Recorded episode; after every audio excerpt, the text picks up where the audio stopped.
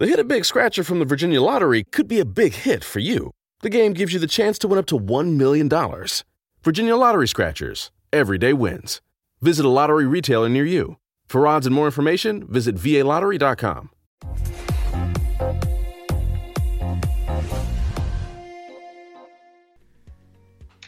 Buenas tardes amigos, episodio número 31 de Remotamente, acá el podcast de Ciberseguridad Latam. Y para no hacerla larga, vamos directamente a lo importante. Lo importante, aparte de nuestros, nuestros invitados de siempre, son quienes hacen este programa. Y en este caso son Emiliano Pichitelli y Facundo Maloreil. ¿Cómo va todo, Facu y Emi? Buena, buena. ¿Cómo dice que va en este falso sábado, no? Medio raro. Qué loco, ¿no? ¿No le dijeron buen fin de semana a muchos a ustedes? También, sí.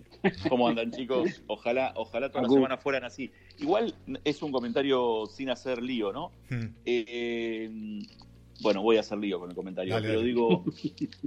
eh, hace tres meses que estamos sin laburar y mañana es eh, feriado puente. Yo no entiendo Nah, cómo, mantenemos eso en este país. Nada, eh, no, sin hablar, sin hacer lío, pero digo, no lo entiendo. No, no, yo, sea, estoy- yo- Hoy, hoy, eh, hoy está todo bien y en épocas normales que mañana sea feriado puente, lo entiendo. Yo Para coincido. El turismo. O, Digo, a ver, ¿cómo? No, no, no, no sé.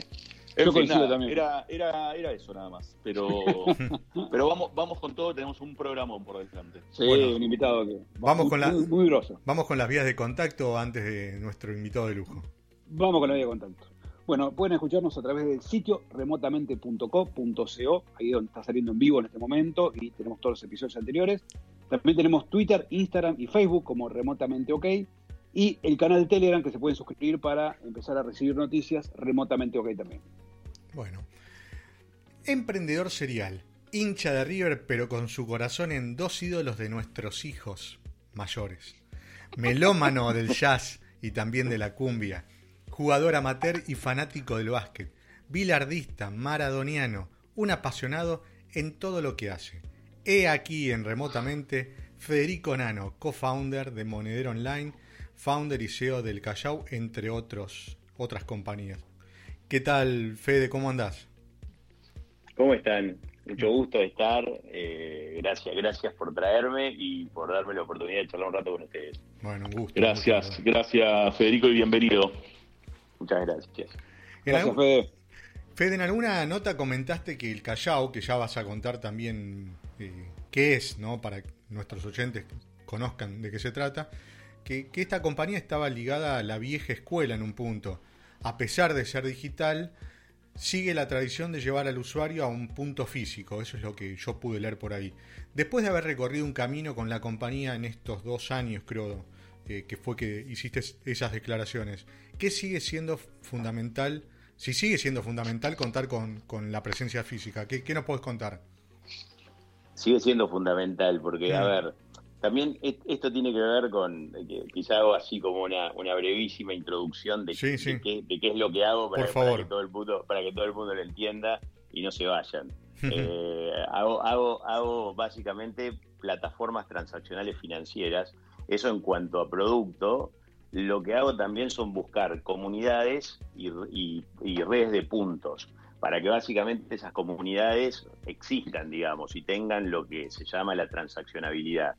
Eh, uno de los- uno, yo creo que cuando, cuando, a ver, para empezar, nos, vamos a remitirnos al 2010, cuando yo todavía, eh, digamos, manejaba el tema de monedero online, y dije en Singapur, en una charla del, del Mobile Money Summit, de que las tarjetas físicas iban a morir en el 2012. Y básicamente todavía tengo gente que me manda el video diciéndome, che, pero no iban a morir en el 2012, no iban a morir en el 2012. O sea, gente que por Claro. suerte, gente que por suerte no ha decidido no publicarlo en redes sociales con una cuestión de, pero estoy yo diciéndolo, eh, lo que lo que aprendí con Monedero y un poco lo que lo que lo que de alguna manera reafirmé con el Callao es que cuando nosotros hablamos de, de medios de pagos digitales en realidad no podemos olvidarnos de la importancia de la pata física o sea a nosotros probablemente desde el imaginario cuando alguien habla de una billetera móvil o alguien habla de mirá, hice este pago, mandé este dinero digitalmente, entonces, y tengo una tarjeta tokenizada. Detrás de eso hay un mundo físico donde sigue habiendo plata que va de una mano a la otra. Y, en este contexto, digamos, digamos, hay un grupo de privilegiados que por ahí pueden de alguna manera trabajar solamente con lo que es el dinero móvil o con el dinero digitalizado. Pero lo cierto es que si uno de alguna manera, y, y ahí viene parte de mi expertise también, o sea, yo no, yo soy más bien, y esta es la formación que me dejó Monedero, digamos, hago plataformas eh, para los extrabancarios o para los no bancarizados. Eso no quiere decir que mis plataformas no haya bancarizados también, pero de alguna manera tengo una mirada sobre un público más marginado de los servicios financieros. Claro. Eh, no, no, creo que, lo que había leído en su momento era porque vos lo, lo vinculabas o tenías, hay una pata de, una compañía que tiene presencia física que, que son socios tuyos ahí, ¿no? Tengo, bueno, en realidad en la Argentina básicamente lo que tengo son, yo voy instalando mi, plataforma en distintas comunidades, o sea, o me asocio o hago alianzas estratégicas con distintas comunidades. La primera que hice fue la del Grupo Flecha, claro. Eh, que son los dueños de, bueno, de un montón de compañías ligadas al transporte de media y larga distancia. Eh, son líderes absolutos en el sector y básicamente hicimos juntos lo que se llama recorrer. Recorrer es, por un lado, el programa de fidelización de todas las empresas del grupo, pero además tiene una, una cuenta virtual que deriva básicamente en un wallet, que sirve para de alguna manera que los clientes del grupo Flecha interactúen, digamos, entre sí y, y fuera de esa comunidad con todo lo que tiene que ver con el mundo transaccional financiero. Entonces, de pronto lo que podemos hacer con esto es ofrecerles de alguna manera créditos a bajas tasas solamente para comprar pasajes y para que de alguna manera aquellos que no pueden viajar puedan viajar igual. O sea, obviamente todo esto antes de la pandemia. La pata física que tiene Grupo Flecha es que tiene cerca de 5.000 puntos físicos distribuidos en toda la Argentina. Claro.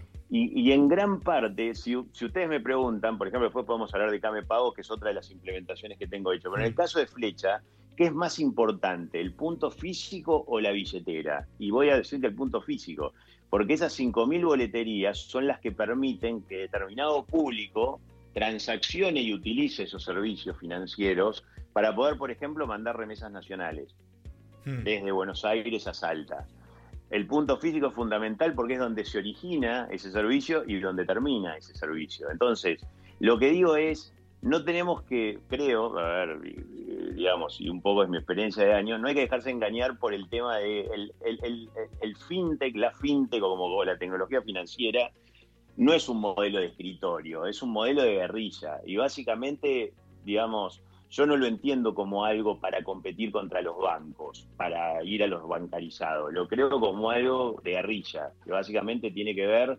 mucho más con el cruce Varela que con Puerto Madero. Hmm. O sea, es encontrar el usuario que necesita un servicio y verdaderamente es poder darle servicio y que las tasas no sean tampoco tasas locas que de alguna manera hagan que el modelo sea inviable, por lo menos para el usuario. Claro. Eh, es lógico y es obvio, porque lo vemos todos los días, que el ecosistema digital creció a pasos agigantados desde el comienzo de la pandemia. En particular, ¿en qué ves vos ese cambio concretamente que sos el que sabe, no? Yo, yo por lo pronto lo que vi, digamos, hablando del caso de Came Pagos, que es, es, otra de las comunidades en donde está funcionando nuestra tecnología y en donde estamos asociados con la Confederación Argentina de la Mediana Empresa, eh, lo que vi ahí es un crecimiento bestial de la cantidad de cuentas en un tiempo reducido, o sea, la cantidad de cuentas virtuales y de billeteras. Digamos, eh, nosotros habíamos lanzado aproximadamente finales de febrero, principios de marzo, y hubo un crecimiento y, digamos, trepamos de nada de 800, 900 cuentas a 17.000. Una locura. Digamos, en un, en, un, en, un, periodo donde en realidad, por lo pronto, tampoco había ninguna posibilidad de ir a evangelizar ni a ninguna pyme, ni a ningún centro de pymes, ni a ningún nada. O sea que básicamente fue un crecimiento orgánico y espontáneo.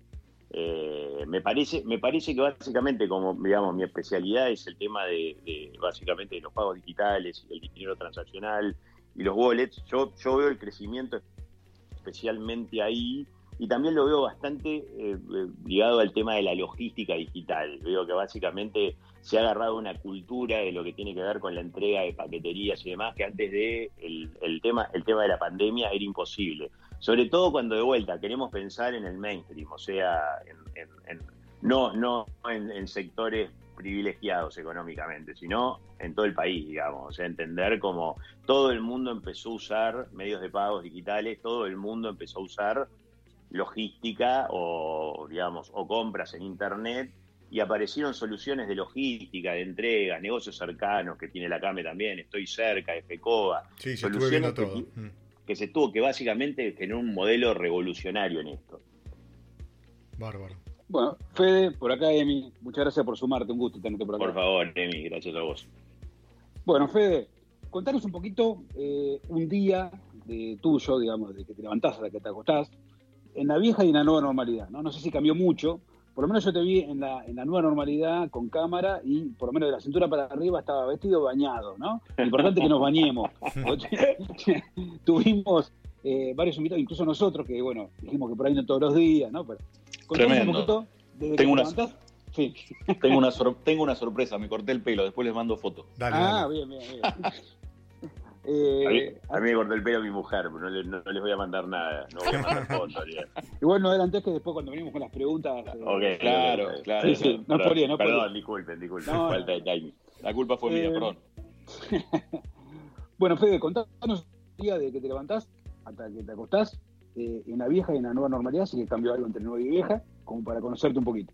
A ver, en la, en la- en la vieja, en la vieja normalidad, básicamente te diría que la hora, la hora de levantarme es la misma. No me levanto hiper temprano, soy de levantarme tipo 8 de la mañana, más o menos siempre, o sea, casi, casi religiosamente. Eh, lo que, lo que digamos, y lo que hacía en la, en, la, en la vieja normalidad es arrancar hacia la oficina, que estaba bien en el centro, muy cerca justamente de nuestras dos principales comunidades que son acá en Argentina, que son Flecha y Came eh, de las oficinas centrales.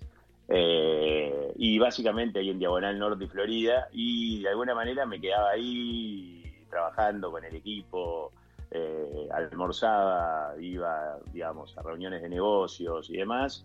Me movía bastante y la verdad que, trabajaba poco desde casa. Eh, de cualquier manera, yo tengo una vieja, vieja normalidad y es que viví tres años en Miami, del 2016 al 2019. Y ahí sí trabajé muchísimo desde mi casa y obviamente porque tenía equipos y operaciones en Argentina, pero en la, en la vieja normalidad más reciente estaba trabajando poco y nada desde casa, lo que, lo que ahora se convirtió obviamente en, salvo reuniones así como muy esporádicas, en, en- en la regla. Pero me levanto a las 8 de la mañana y a las 9 de la mañana estoy, digamos, cumplo con la rutina, salvo en el hecho de que no me pongo ni, ni, ni camisa ni, ni un jean, que es básicamente lo que uso para ir a trabajar o traje en contadísimas ocasiones, sino que me pongo una remera y tengo una colección de, de pijamas, pantalones Igual hasta ahí nomás. No es polié, no es polié. y de, y- y de pantuflas, digamos. Así que, así que, así que básicamente de pantuflas que he ido, al principio eran una, una- Microsoft Surface Pro 8 has the power of a laptop and the versatility of a tablet, all in one. It has a touchscreen and a newly designed signature keyboard that could even store your Surface Pen. Show the world how you stand out with Surface Pro 8. Check it out at surface.com slash Surface Pro 8. una- una- o sea, con el talón, con el talón desnudo, después dije, no, tengo como que ponerme por lo menos algo que sea parecido a un zapato, entonces conseguí unas de gamuza muy buenas y eso, eso, eso es lo, eso es lo que estoy usando. Y los pijamas en realidad no son tanto pijamas, sino que más bien son pantalones livianos, pero bueno, básicamente eso, eso es lo que estoy usando. Y la verdad es que tengo, eh, eh, eh, en otra de las cosas que me doy cuenta de básicamente el impacto enorme es la cantidad de calls, videoconferencias y demás, porque la verdad es que empiezo a las 9 y termino a las 10 y pico de la noche, paro muy poquito a, almorzar y básicamente ter- termino para cenar tarde. Ese- Bien. ese- ese- esa es mi cotidianeidad de hoy. eh, y básicamente, seguro, los sábados por lo general trabajo hasta el mediodía. Bien. Y los feriados te hacemos trabajar nosotros. Feriados me hacen trabajar ustedes, pero digamos, pero, Eh, o sea que cambió bastante. Tu, tu- inmediata vieja normalidad y tu nueva normalidad cambió bastante, porque era más reunión, más físico, lo otro, más reuniones físicas y demás, y esto todo remoto, ¿no? Eh, Cambió bastante, cam- sí. cambió bastante aparte yo soy yo soy un tipo que básicamente soy soy soy como muy presencial en las reuniones o sea yo me yo me, me entiendo a mí mismo como como independientemente como un empresario me siento cómodo con el mote comercial, inclusive no le, no le tengo miedo tampoco al que mucha gente mucha gente le, dispara o no le gusta y demás cuando le dicen vos sos vendedor. Yo soy vendedor, yo me siento un vendedor y me parece, de hecho me parece una, una, una, una de las mejores profesiones que existen, si se quiere, por más que a veces está como bastante así como castigada mm. o hay bastante prejuicios. Yo me siento de esa forma, entonces para un, para un vendedor es muy importante el tema presencial, básicamente porque hay toda una cuestión de gestos, me parece, forma de hablar, de pararse, de entender y todo lo demás, que a veces en el tema de una videoconferencia o de una call son muchísimo más complicados de, llevar adelante. Claro, sí, de cual. Bueno, y justamente vos hablaste del tema de Miami, que después te vamos a preguntar bien, más puntualmente con la tecnología, pero, por ejemplo, vos estás hablando recién del tema de la venta, ¿no? Que nosotros somos más como ventas presenciales. Pero en Estados Unidos, a contraparte, son, eh, es lo que yo veo desde acá, ¿no? Cuando hablamos con partner y demás, ¿no? Es como que no le gusta mucho el presencial, ahí está la página, hace clic en, trial, eh, compras si querés, si no te gusta no compres, algo así, ¿no? No sé cómo lo ves vos. ¿sabes? De hecho, salvo, salvo en New York, prácticamente yo no he visto en todos los otros lugares de Estados Unidos en los que he estado, no he, digamos, te diría que prácticamente no he tenido reuniones con clientes, inclusive en el mismo Miami, básicamente se estilaba mucho el tema de tener una videoconferencia para vender. O sea, una, una cosa que para nosotros es rarísima y te cuesta acostumbrarte porque por ahí le decís al tipo, y yo creo que habla mucho de los nuevos hábitos de lo que va a venir, ¿no? También, porque hay, acá también se va a empezar a pensar un poco de esa forma. Un tipo que te decía, bueno, pero pará, voy a verte, total estoy, me agarro la camioneta, estoy a 35 minutos de Miami Beach, no estoy en Coconut Grove, voy a verte, no tengo problema. Y el tipo te dice, no, ¿para qué? Vas a venir 35 minutos hasta acá, hagamos una videoconferencia. Claro, sí, tal cual, tal cual. Y, bueno, eso, eso cuando están interesados por ahí, como por cerca de concretar algo, ¿no? Porque generalmente es, eh, bueno, metete en la página, ahí tenés todas las especificaciones del producto servicio que quieras comprar. Si te gusta, dale clic. En el caso de un producto, lo descargas, haces una prueba. Son bastante como, ¿no? Distanciamiento. Acá viste que necesitamos el, eh, el, juntarnos, el hablar un poco, conocernos, eh, toda la intro, ¿no? De, después vamos a hablar, ¿no? Un poquito de fútbol. Eh, sé que sos un tipo inteligente, dirigiendo clubes de fútbol, así que bueno. bueno,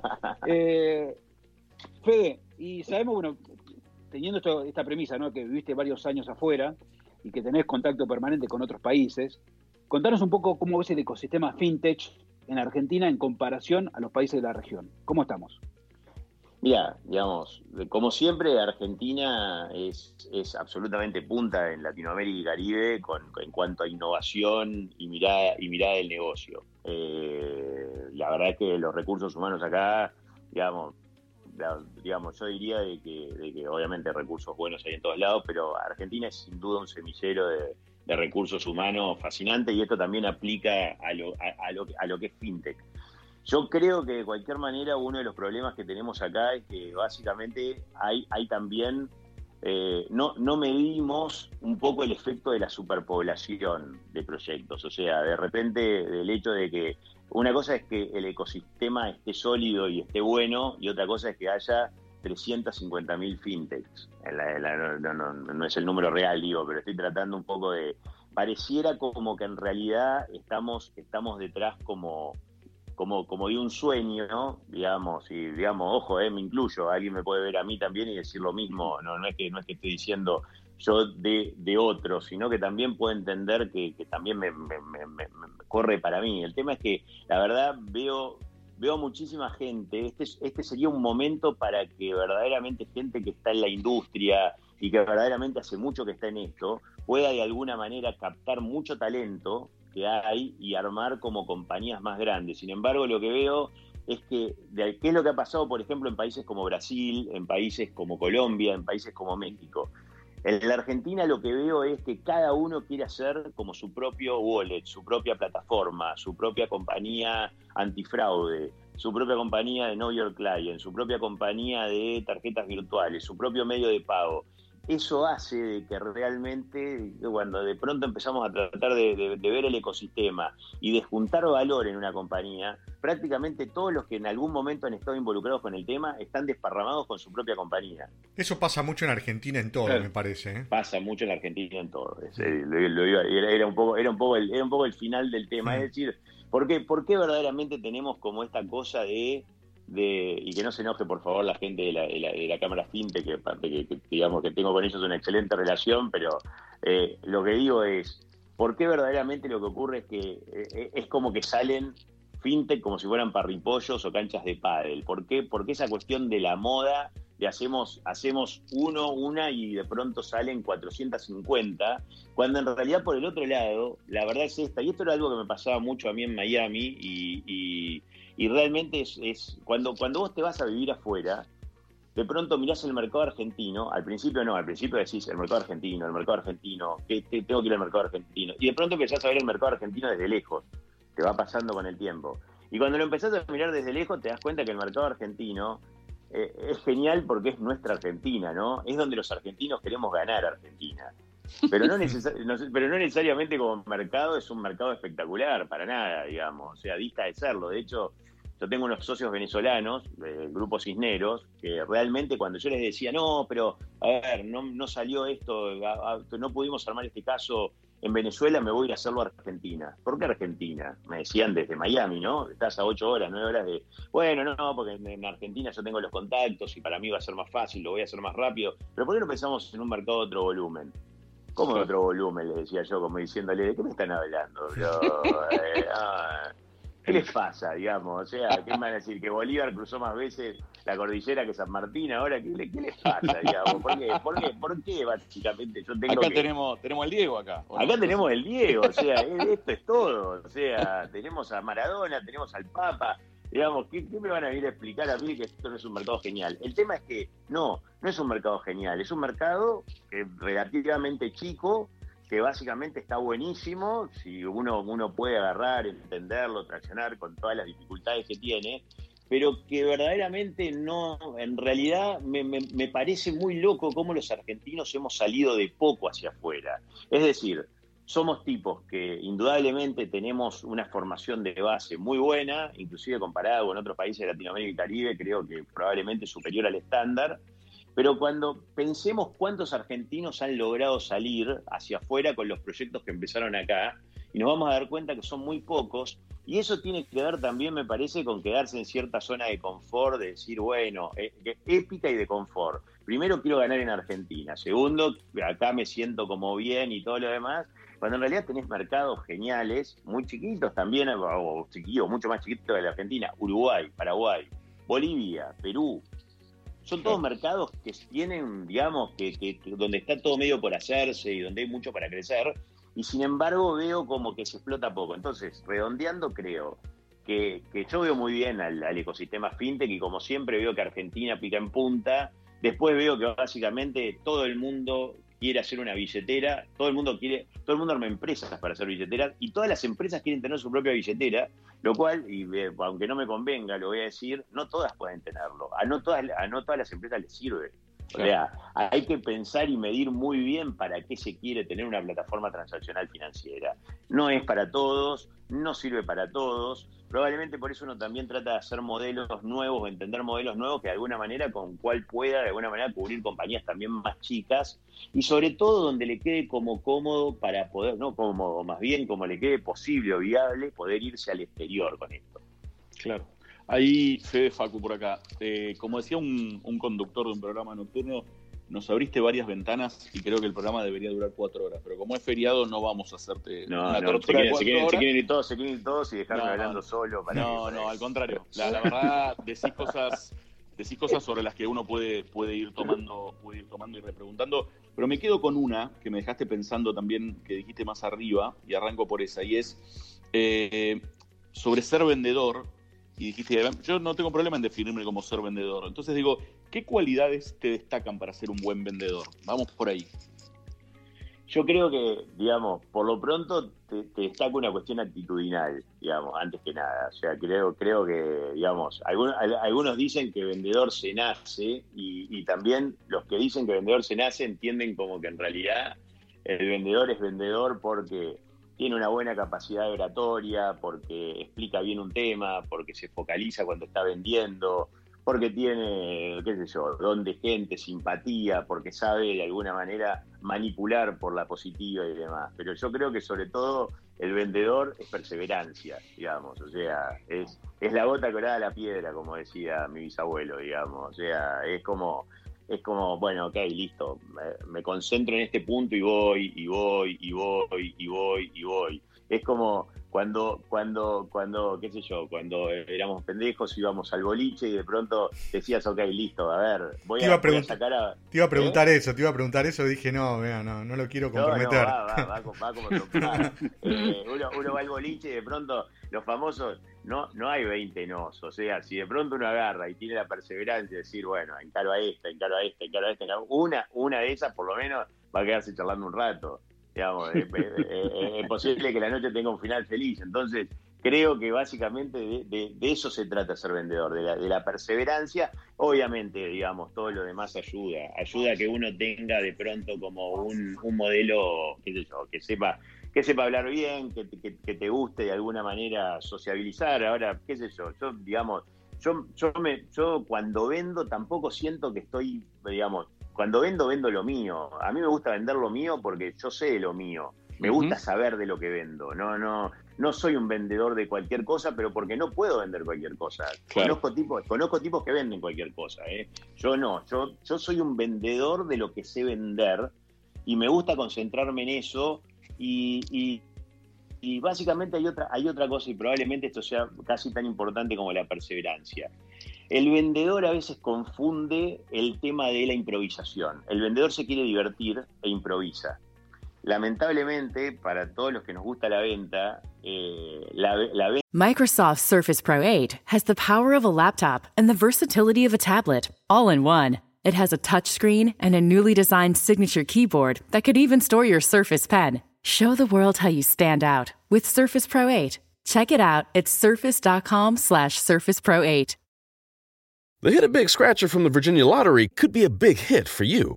The game gives you the chance to win up to $1 million. Virginia Lottery Scratchers. Everyday wins. Visit a lottery retailer near you. For odds and more information, visit VALottery.com. venta es serializada, o sea, uno siempre tiene que vender lo mismo. Si no, no vende, básicamente, aunque sea, aunque sea jodido y sea triste, porque la verdad que lo que es lindo con la venta a veces es decir, yo hoy, bueno, hablábamos de jazz, ¿no? Hoy voy a agarrar y tengo de esta melodía, pero voy a hacer un solo de 45 minutos, porque en- entendí qué público tengo, entonces los voy a cautivar a todos con esto nuevo que sé hacer. Y en realidad probablemente en el jazz funciona, en la venta no funciona. En la venta lo que funciona es que vos repitas siempre lo mismo, como cuando estabas en el boliche decías, ¿querés bailar? ¿Querés bailar? ¿Querés bailar? ¿Querés bailar? Bueno, ese, ese es el mensaje, digamos. Siempre lo mismo. Me Siempre gusta, me gusta mucho eso que, que dijiste al final, no lo del boliche, sino lo de, lo de vender siempre lo mismo. Es algo que a veces charlamos bastante con acá con Dani, con uno, con uno de los que te estamos entrevistando. Me, me- me gusta. Uno no puede vender eh, quizás cualquier cosa. Y además me parece que uno vende lo, lo, lo que, lo que sabe, me parece. Este, yo por lo menos lo coincido con vos, lo veo, lo veo de esa manera. Les recordamos que estamos hablando con Federico Nano, co-founder de Monedero Online, founder y CEO del Callao, entre muchas otras cosas. Ahí, Fede, perdón, te saco un minutito de, de lo que veníamos charlando, que también es un tema que, que nos interesa y obviamente a la, audiencia. Sabemos que lees y lees mucho. Eh, probablemente tengas, te digo dos, pero por supuesto pueden ser tres, uno, cuatro. Digamos, ¿qué libros son los que más te gustan o te marcaron de todos los que has leído? Bueno, a ver, voy a decir, voy a decir tres, digamos, y hoy casi van a ser cronológicos. Los tres mosqueteros, Mm. digamos, Bien. la Iliada, Mira vos. no, no la Odisea, eh, la Iliada, o sea, Sí. la Iliada, la Iliada y digamos, y probablemente tengo, yo creo que eh, probablemente después lo tanto tanto Pedro Páramo como el como el Llano en Llamas de Juan Rulfo probablemente será debe ser como mi- mis libros de cabecera, la novelita y los cuentos de Juan de Rulfo son para mí como como como algo que tengo como siempre a mano. Bien, bien, bien. Mira, Fede, eh, dicen que, eh, según se cuenta, parece que Bill Gates lee cerca de 50 libros, como recién de Facu. ¿Vos cuán- Uh. cuántos libros lees por año aproximadamente? Yo leo cerca de tre- entre 35 y 40. Estás diciendo más, estás ahí nomás de ser Bill Gates, ¿no? Sí, bueno, bueno hay, hay, hay, hay, algunas, hay algunas diferencias. la el coeficiente intelectual, por lo pronto, me parece. Seguramente Bill Gates debe entender los 50 que lee mejor que lo que los entiendo yo. pero... Y la billetera virtual debe tener un poquito más. Algunos, algunos y algunos ceros en la billetera, claro.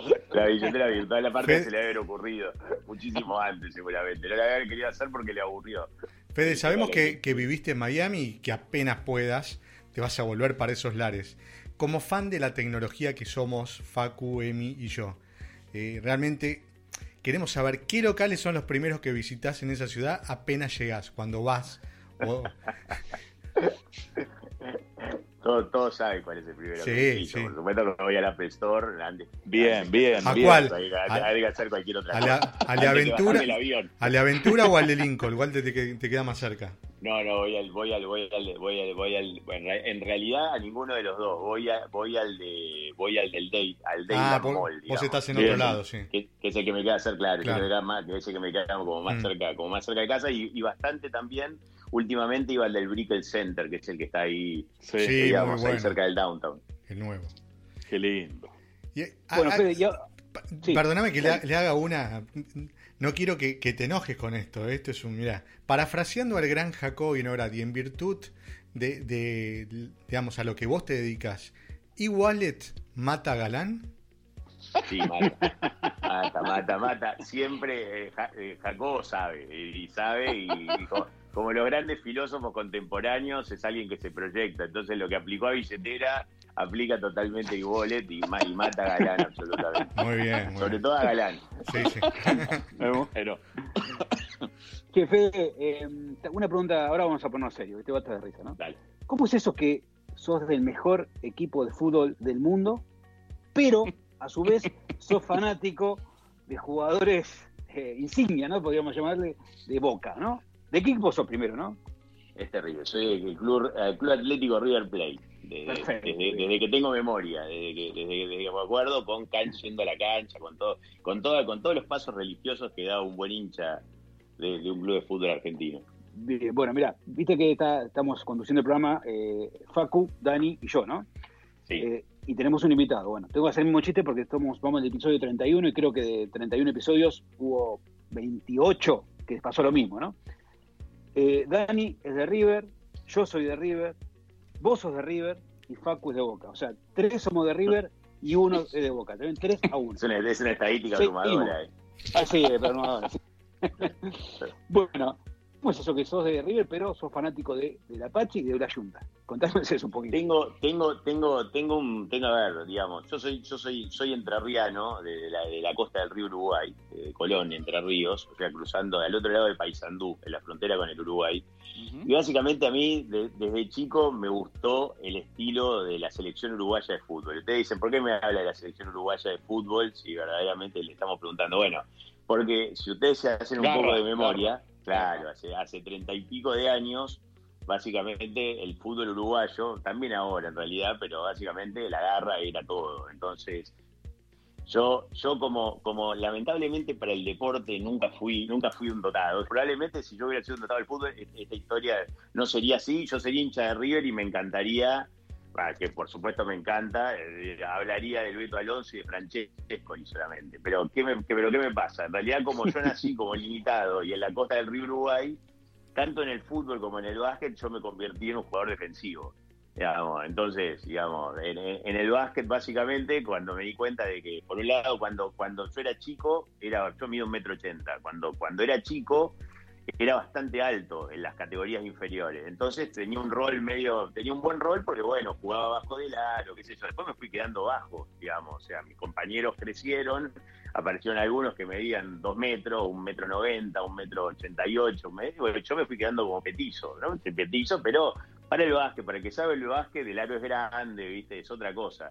Entonces me tuve que perfeccionar cada vez más como un jugador defensivo, rebotero, duro el jugador que ponían en los momentos difíciles. Y la verdad es que me, me di cuenta de que era de que era el rol que me gustaba. Entonces, básicamente al fútbol siempre lo hice naturalmente. O sea, fui el único expulsado, por ejemplo, de un torneo de, que se armó, el torneo de la confraternidad, por haberle puesto un planchazo al número 9 del otro equipo. Entonces, es como que, es como que de, de pronto yo miraba tele, era chico, miraba tele, era duro para jugar al fútbol y básicamente pero marcaba, marcaba bien, le, tenía garra, tenía huevo, iba para adelante, entonces de pronto lo miraba jugar a Junta y decía, huevo, yo, huevo, quiero, huevo. yo quiero, yo quiero ser como Junta, eh, que le, quiero ser como, como Rabina, le quiero pegar hasta a mis compañeros, o sea, eh, quiero, quiero... Y entonces el estilo de Boca era, era como una cosa, una confrontación, porque por un lado, entonces, no, a ver, y, y voy a ser claro con esto, no hay nunca una duda con respecto a. Yo estoy, estoy viendo Boca River y básicamente, a ver, digamos, soy, a ver, grito, me enajeno, le, le puteo, puteo al televisor, voy a la cancha, o estoy viendo a Boca contra, contra otro equipo y básicamente quiero que Boca pierda. Pero de pronto Tevez hace un gol y de pronto se me, me, da como una simpatía, o sea, es como o sea, es como una cosa muy rara, o sea, es raro, ¿no? muchas Ahí... sesiones de psicoanálisis para preguntarle a, a, a, mi analista que es hincha de Boca, que me dice, no, lo que pasa es que en el fondo, escuchame, ¿te gusta Boca? Me dice el tipo, le digo, no, no es así, no, no, es, no es tan fácil, le digo, ya soy hincha de River de chiquito, tengo todas las camisetas, o sea, y bueno, entonces es como que como, como, como, que me quedó eso, digamos. La verdad es, ese, no, es, no ese Boca, no, probablemente no ese Boca ahora, pero marcado por jugadores como Tevez, que obviamente sí son que son dotados. Cabañas era como ese, ¿no? Cabañas tiene una onda Blas Junta. Y... No, Cabañas, Cabañas era paraguayo. No, ya sé que era paraguayo. Era paraguayo pero, no, pero era de esa onda, digo. Sí, sí, sí no. Ya, Ahí... Ya, Ahí, Fede, te hago una pregunta, ya que hablaste de, de, Carlitos y de a lo mejor que se te pianta un lagrimón. Perdón que quiera ir a este momento de tu vida y la vida de, todos los hinchas de River. En el último partido del último campeonato, cuando Tevez metió el gol, ¿se te piantó un lagrimón o no?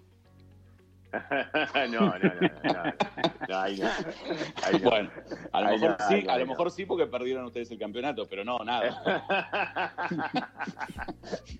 nada, yo qué sé, me la, me la dejaste picando. Igual te quiero, muchas gracias. Era, más para mí que para vos. Está bien preguntada. Escuchame una cosita, salimos un poquito de acá porque siempre al invitado hay que tratarlo bien y no ponerlo en situaciones difíciles. Eh, eso es lo que marcan los manuales de, la radiofonía. Eh, volviendo un poquito más a, toda esta tremendamente que tenés y toda esta garra que le pones, ¿qué otros proyectos tenés en cabeza, digamos? ¿Hasta dónde querés llegar o cómo sigue tu vida para adelante? A ver, yo tengo, además del Callao, tengo, tengo, tengo otras dos compañías donde básicamente, digamos, eh, una, una es un poco algo que de alguna manera empezó como una parte del Callao, eh, que, era, que era una plataforma, era una plataforma cerrada de créditos, donde básicamente hice un acuerdo con American Express, con American Express Internacional, con American Express Latinoamérica Caribe en realidad, y básicamente es una empresa que se dedica a venderle esta plataforma de créditos cerrados a los bancos de Latinoamérica y Caribe, emisores de American Express. Eh, se llama Medularis la empresa, el producto se llama B2B Enterprise y la verdad que nos está yendo muy bien con, con, con esa compañía. Eh, lo que pasa es, a ver, eh, digamos, por supuesto, es, es, esa compañía es hija mía y todo lo demás, pero de vuelta, yo soy, si ustedes me preguntan, pero ¿dónde te sentís más cómodo? ¿Vendiéndole un banco o vendiéndole a una comunidad o, o, o trabajando con CAME o con el grupo Flecha o con Habitat en el Uruguay, que es otro cliente? Me siento cómodo con las comunidades extrabancarias porque es lo que hago. O sea, eso es, digamos, si me preguntan por una cuestión de sentimiento, el sentimiento está más ahí y básicamente, me, digamos, lo de, lo de, lo de, lo de Medularis me parece un negocio armado, inclusive mucho más cerebral, cerebral e inteligente que el del Callao, en, en cierta forma. Pero el Callao es pura pasión, digamos. Y, y también tengo otra empresa que se llama Startia, donde básicamente, bueno, entre, otras cosas hago, digamos, no me voy a meter mucho porque sé que ustedes son, son profesionales en la materia, pero donde, donde cada tanto me dedico a vender seguridad, es básicamente una, una comercializadora, se dedica al tema de transformación digital. Y, y, en algún momento yo me quedé como en la época de Monedero, con un episodio que tuve y demás, que bueno, es para también casi da para, da para una entrevista sola. Eh, me quedé como bastante enganchado con el tema de la, de la ciberseguridad y básicamente también desde ese momento empecé como, fue parte del combo de cuando yo vendía por fuera lo que es mi modelo de Callao, Eh, también a veces vendo algo de eso. Obviamente esas dos empresas tienen equipos independientes que se dedican al tema y demás, pero, pero la, pregunta por ahí que tendría que responder es a dónde quiero, a dónde quiero llegar con el callado, que es a donde, a donde, a donde realmente es como que apuesto la mayor parte de mi tiempo y, y, yo creo que básicamente es como, es como empecé el Callao. En el Callao lo que yo dije desde el principio fue yo quiero armar algo que verdaderamente sea cross-border para poder jugar en Latinoamérica y Caribe. Hay 300 millones de, extrabancarios, que algunos de ellos no tienen servicios financieros ni nada, y la verdad es que un poco si mi visión o mi sueño con este modelo es poder llegar y poder jugar una cuenta callado que sirva para transaccionar en Argentina, en Uruguay, en Bolivia o en Estados Unidos, como, como cualquier latino de los que están en Estados Unidos. Ese fue, ese fue, ese fue el motivo por el que armé el callado que nació también como una reacción. Yo siempre quise llevar afuera Monedero, siempre quise llevar afuera Monedero y de hecho hice intentos, sobre todo en Brasil y en México. Lo que pasa es que obviamente Monedero estaba atado al sistema de transporte público, básicamente repetir el mismo modelo tiene sus dificultades y sobre todo tecnológicamente tenía ciertas complejidades Monedero, por el cual fue muy difícil siempre pensar en exportarlo. Así que el Callao lo pensé de entrada como una empresa muy liviana con una tecnología moderna, digamos, y que realmente pudiese como exportarse a cualquier lado. Así que a eso es donde quiero llegar y por eso también estoy pensando en irme de nuevo a Miami, porque creo que ya sembré una, una, una semilla importante acá, empezando con mis dos primeros casos grandes en la Argentina, que son Cami Flecha y, y Habitat en el Uruguay. O sea que creo que ahora toca seguir expandiéndolo hacia afuera. Bien, bien, bien. Buenísimo. Bueno, recordamos que estamos hablando con Federico Nano, que es el co-founder de Monedero Online y founder y CEO de El Cash, como bien dijiste recién. Ahora, Fede, voy a dejar un espacio porque entra la sección de preguntas íntimas, podríamos ¿no? algunos invitados se sienten intimidados, otros no, otros se explayan. Recordad que todo lo que hablas acá, imagínate, son Facu y Dani son dos abogados, así que están tomando todo, nota de todo, está bien, y puede ser usado en su contra. Tened cuidado, por favor. ¿eh? No, no, poner toda la música, Dani. Ya está, ya está. La peor parte del programa. Tremendo. Bueno, viste, Fede, que desde que comenzó esta pandemia en el mundo y cuarentena obligatoria en muchos países, se están viendo eh, expresiones artísticas de las personas. Viste que antes las personas quizás no se mostraban tanto, ahora se están mostrando mucho más. Y están usando lugares de la casa o, el departamento que antes no usaban, ¿no? Por ejemplo, el balcón, el jardín están usando mucho más y demás, ¿no? Ahora bien, la pregunta principal y primera en este caso es, ¿Qué espectáculo artístico podría brindar Federico Nano, co-founder de Monedero Online y founder de y CEO de El Callao, en su jardín? Porque creo que tiene jardín, si no me equivoco. No, no, no, te, vivo, vivo en un, acá en Buenos Aires vivo en un departamento, así que, pero tengo balcón, así que podría, podría Ah, bueno, balcón, entonces. Podría ¿Qué espectáculo artístico podría brindar de tu balcón? Digamos, a ver, he, aprendido, o sea, tenía, tenía como una cosa pendiente con el tema de aprender a tocar la guitarra eh, y básicamente aproveché, aproveché e, esta situación que nos, que nos toca vivir para, para hacer mis primeros pasos en eso. Hoy soy soy, soy eh, cantautor de dos canciones, eso es lo que he logrado hasta ahora con, mi modelo, que es Wish You Were Here de Pink Floyd. Me vuelvo loco. Sí, sí, no, no, momentos. quiero el solo, quiero el solo ese. sin el punteo, no, no, sin el punteo de Gilmour, versión rasgueo. O sea, versión rasgueo de Wish Here, versión rasgueo de eh, Juntos a la par de Papo. Eh, y ahora, y ahora estoy empezado ayer con, con, con, mi, con mi profesor online a eh, Sueño con Serpientes de Silvio Rodríguez, que, que está bastante complicada ahí en una especie de de, rasgueo, de, de acordes que hay que hacer medio simultáneo. Pero, o sea, pero la verdad es que no lo haría público. Probablemente la, expresión, lo, lo, que, lo que creo que mejor hago, aparte de trabajar, probablemente es escribir, así que básicamente si tuviera que dar un espectáculo o algo, leería algo de lo que he escrito, digamos, más que, más que, más que, más que, más que cantar y tocar la guitarra. Bien, Fede, voy, voy con la mía, que también es una pregunta muy, muy complicada. Eh, muchos, muchos invitados en este momento han dicho, no, bueno, hasta acá llegó el programa y me voy.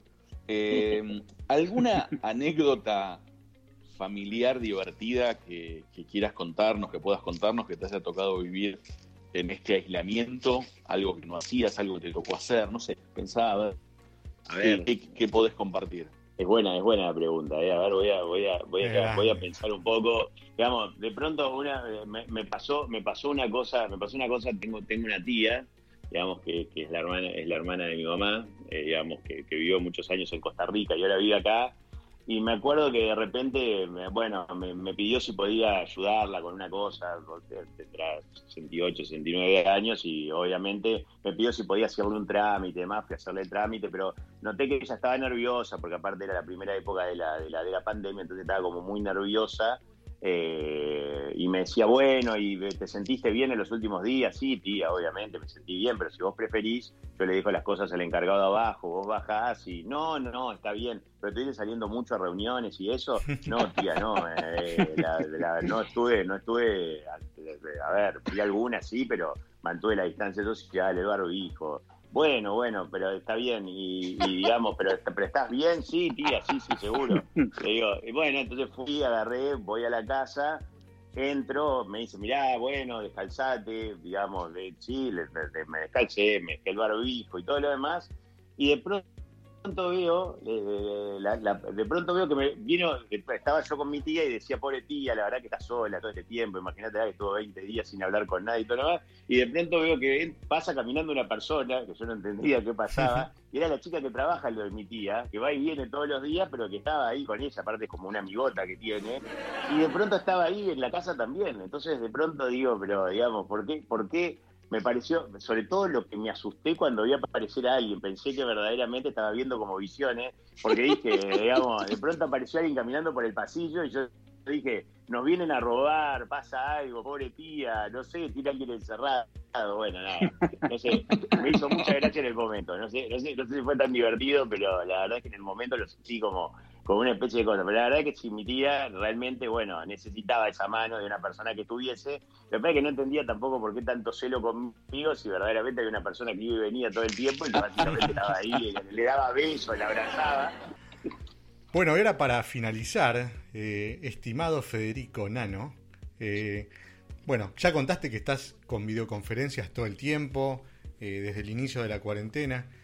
Lo que queremos saber es cómo es tu outfit. Ya dijiste algo, pero queremos profundizar eso. Sí, acá, este es el momento, este es el momento para profundizar. Mirá, te adelantamos, algunos de nuestros invitados nos contaron que estaban con ojotas, que se ponían, algunos se ponían gel, otros se ponían un sombrero, eh, peinados especiales. Hasta nos han dicho, algunos en particular, que se maquillan para las videoconferencias.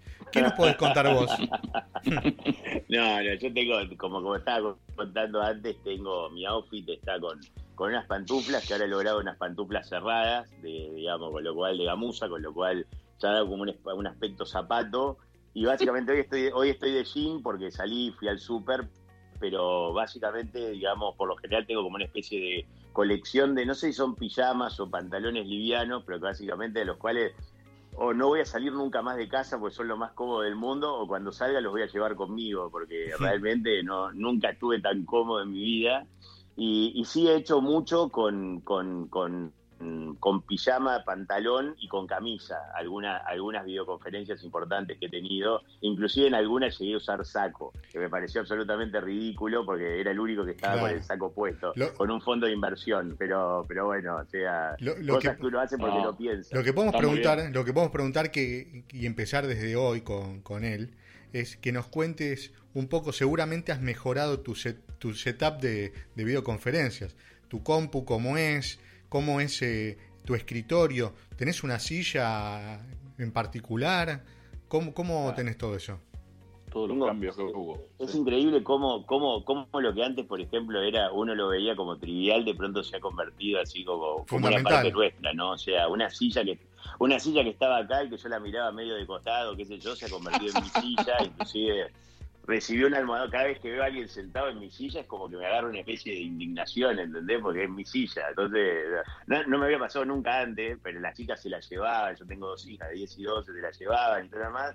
Pero ahora, si alguien toca mi silla, es como que, como que enloquezco. Aparte, tiene un almohadón puesto de determinada manera. Tengo un escritorio en mi, en mi dormitorio y tengo como, como todo armado, donde tengo la compu, tengo el teléfono, tengo medio auriculares de todo tipo, el cargador del celular, eh, tengo como una repisa donde pongo el agua, donde pongo el café. Es como, es como estar preso, ¿no? Viste que las películas que ves la gente está presa y cumple rituales. Bueno, yo estoy, yo estoy igual, de ser algo para no enloquecer. Y creo, y creo que también nos gustaría saber tus compras en cuarentena. ¿Sos un comprador serial? ¿Sos adicto a todo esto? Sí, sí. Sí, sí. De hecho, de hecho, a ver una de las razones por las cuales me volvería a Estados Unidos solamente es para volver a sí, Amazon, digamos. Sí, por Dios. Eh, Amazon, qué sé yo, digamos, nada. cualquiera que haya ido a Estados Unidos y ya lo ha vivido desde un hotel o desde un Airbnb sabe lo que significa. Maravilloso. Cuando estás viviendo allá, ya cumple, te digo que llega a un nivel que vos decís, nada, es como eh, toda tu vida gira medio en torno a eso, porque decís, hoy quiero comprarme tal cosa y cuando está, cuando estás por viajar, viste que creo que lo hacemos todos, ya te metes en los sitios de, compras y lo mandás al hotel o a tu departamento, donde estés, cuando viajas. Con antelación te pregunto. Sí, sí, sí, digamos, eh, eh, ya tenía, ya tenía, ya tenía una, por aparte yo viajé antes de vivir en Miami, viajé muchísimo digamos, o sea, viajé durante mucho tiempo y todo lo demás. También hay, otro capítulo, el, día que hablemos de las derrotas voy a hablar de cuando tuve un company builder, digamos, para que para que, para que básicamente no parezcan todas ganadas, porque si no es aburrido, ¿viste? O sea, no, no, no, te invitás gente que no te cuenta las malas, ¿viste? Yo hice un company builder que fue un desastre, pero además de ser un desastre, pero fue una buena experiencia, viajaba muchísimo con eso y sí, siempre preparaba mis compras, digamos, y tenía como todo aceitadísimo para, para verdaderamente sabía qué día llegaba, cuándo me iba, y era un placer absoluto. Eh, de cualquier manera tengo que decir que la experiencia de Mercado Libre es cada vez mejor, digamos, o sea, la verdad que, es algo que, uno aprendió a querer también. Al principio medio que lo comparás contra Amazon y decís viviendo sobre todo en Estados Unidos y decís esto qué sé yo, pero bueno, ahora también estoy, estoy, estoy, estoy mercado adicto. Sí, Sí, anda muy, pero muy, muy, pero muy bien. Eh, yo me meto, perdón, este, con esto. Antes yo compraba muy poco, hoy por hoy en estos 120 días, este, nada, desastre hice, pero anda, muy bien. anda muy bien. Antes, antes de despedirte, Fede, eh, durante todos los episodios, cada invitado, bueno, algunos hacían bien asado, otros cocinaban postre, bueno, a vos ya sabemos que cuando se levante la cuarentena a quien pedirle, che, necesito un repuesto, no me lo traes cuando venga. Claro. soy yo, ¿eh? soy yo, soy yo, soy yo, aparte todo el mundo lo sabe y todos mis amigos y ustedes también ahora son mis amigos, así que ya saben a quién le tienen que pedir cuando quieran un teléfono nuevo o algo, es el, teléfono a marcar. No, Fede, no, no digas eso porque te vas a morir con nosotros. Gracias por ser amigo. Plasma no, traigo, ¿eh? Plasma no traigo. O sea, traigo solamente de, compu para abajo. Hasta, 30, hasta 32 pulgadas traes. ¿Cuál es el límite? Claro, exacto. un 32 pulgadas con un whisky te traigo. Dale, dale. Oh, no hablemos de whisky tampoco, por Dios. Quedémonos acá. Bueno. Bueno, Fede, gracias. Espero que, la hayas pasado bien. Eh, estuvo muy divertida la entrevista.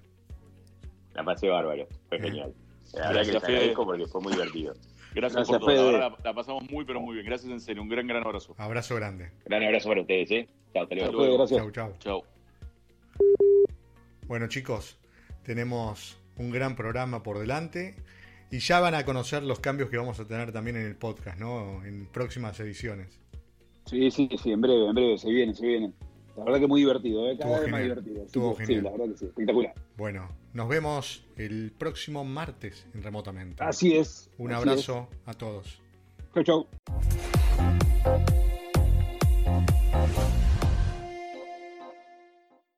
The Hit a Big Scratcher from the Virginia Lottery could be a big hit for you. The game gives you the chance to win up to $1 million. Virginia Lottery Scratchers. Everyday wins. Visit a lottery retailer near you. For odds and more information, visit VALottery.com.